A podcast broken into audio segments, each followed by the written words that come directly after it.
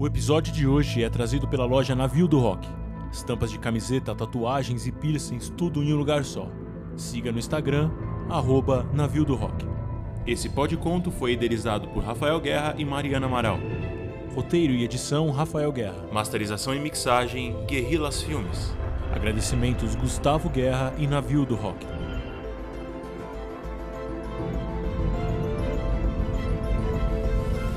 Mil e um Dias.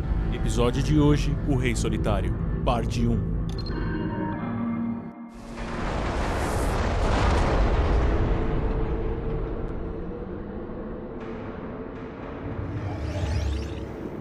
Shira!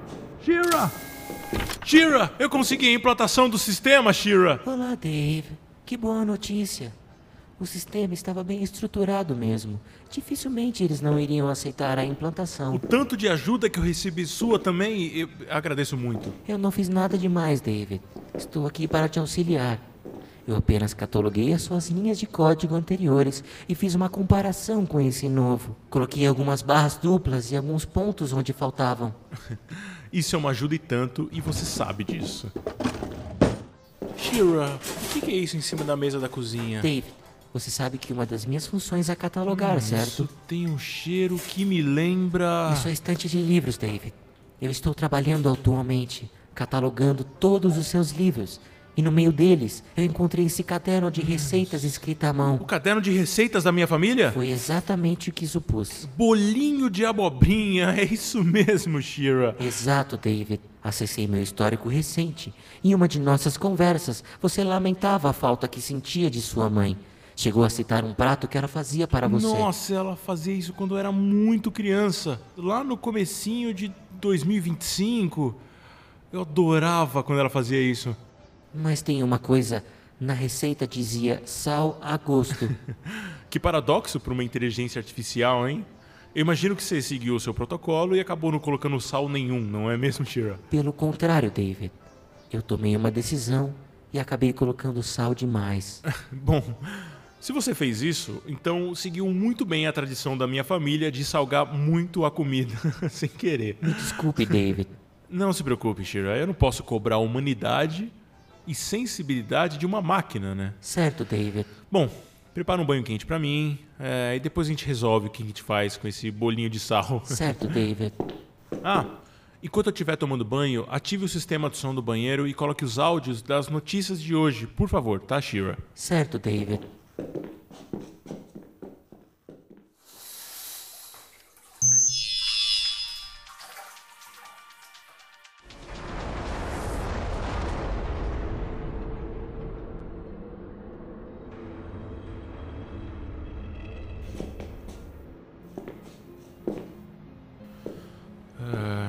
Shira, Sim, David.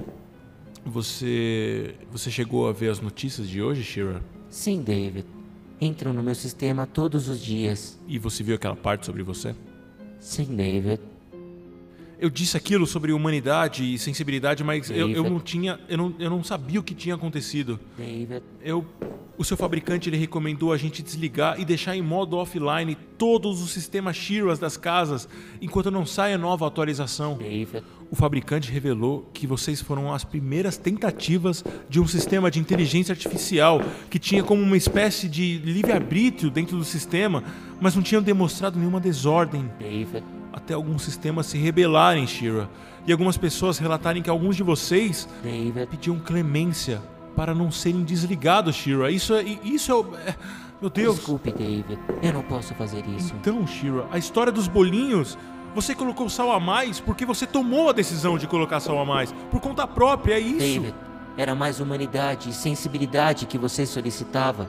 Essas características sempre estiveram contidas em meus dados, mas os protocolos sempre foram a barreira. Shira, meu Deus, eu gosto da sua companhia. David, Mas eu lamento muito, eu teria que desligar você, Shira. sua estante de livros, David. O que que tem? Eu sempre acompanhei as suas leituras e seu gosto pelas páginas físicas. Você tem até exemplares de páginas feitas de papel antigo, ainda extraídos de madeira. São itens muito raros e valiosos para você. Aonde você quer chegar, Shira? Eu sei da grande valia que um livro tem para você, mas também sei da importância que está dentro deles, Hum. no seu conteúdo, nas suas histórias.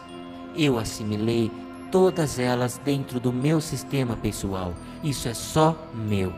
Essas características minhas, minha sensibilidade, como você queria, dos seus livros em nuvens, Shira, mas eu não dos sei. seus exemplares físicos e até os seus livros de papel. Eu sei a história de cada um. Com base em todos os seus gostos literários, eu posso criar novas histórias só para você e para mais ninguém. Eles mandaram ordens. Eu, eu, eu tenho que desligar você. Segundo as diretrizes que recebi do meu fabricante, a nova atualização sai daqui a mil e um dias. Eu proponho lhe contar uma história nova todos os dias. Hum. Se o senhor gostar, pode me desligar. Shira. Mas, se o senhor se entreter com alguma delas, você me deixa ligada até o dia de minha atualização. Combinado. Começaremos hoje.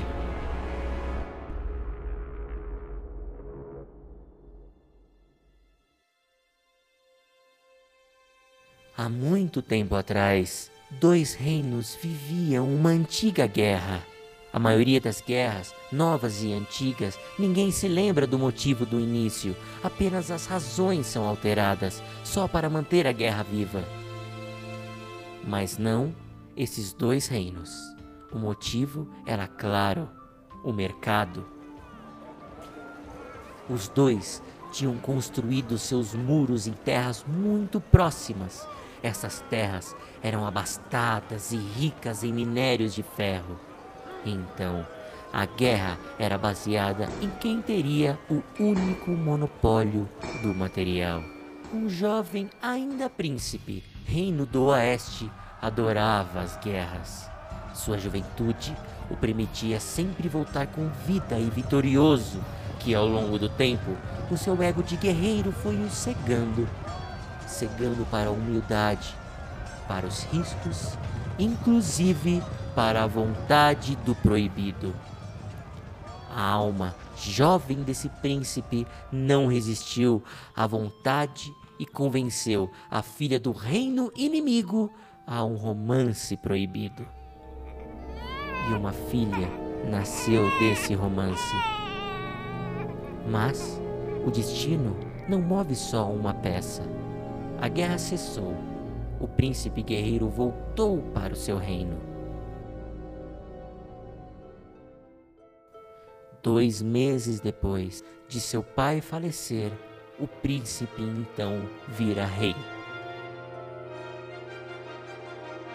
E a primeira peça do xadrez é movida. O bebê, fruto do amor com a princesa do reino inimigo, é deixado na porta de seu castelo.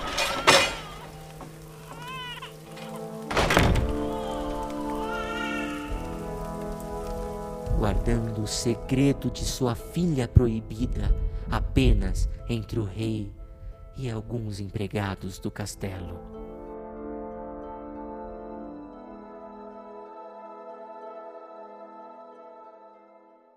O tempo passa. Sua filha cresce, sem desconfiar de sua mãe do reino inimigo. O rei se casa e nem a rainha sabe do segredo. Como todos no reino, ela acreditava que a história da filha, na verdade, era do irmão, que, morto na guerra, pediu para o rei cuidá-la, como se fosse sua própria filha. Mas então, o destino move mais uma peça e a rainha fica grávida. Porém, não resiste à dor do parto complicado e morre junto com seu filho na barriga. Peças continuam a cair. O rei sempre via no olhar de sua filha os olhos da rainha inimiga. Com as guerras recomeçando, a raiva do reino inimigo, a tristeza de perder a sua esposa e seu filho no parto, todas essas aflições foram canalizadas em sua pobre filha, que foi obrigada a passar grande parte de sua pré-adolescência presa em seu quarto frio dentro de uma das torres do castelo.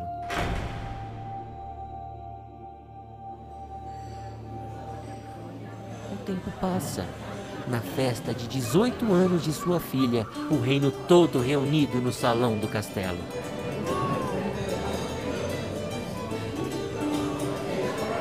A porta se abre Eu tenho uma mensagem do Reino Leste. e o mensageiro do reino inimigo entra. A rainha faleceu ontem. Em seu leito de morte, ela revelou o segredo. Que sua única filha que teve com a majestade desse reino. E como lhe é direito, ela tomará o reino para ela. Então, tornando a nova rainha do reino inimigo. Shira, está ficando um pouco tarde e eu preciso dormir. Mas parabéns. Mais um dia que você não é desligada. Esperarei para ouvir a história amanhã. Será um prazer, David.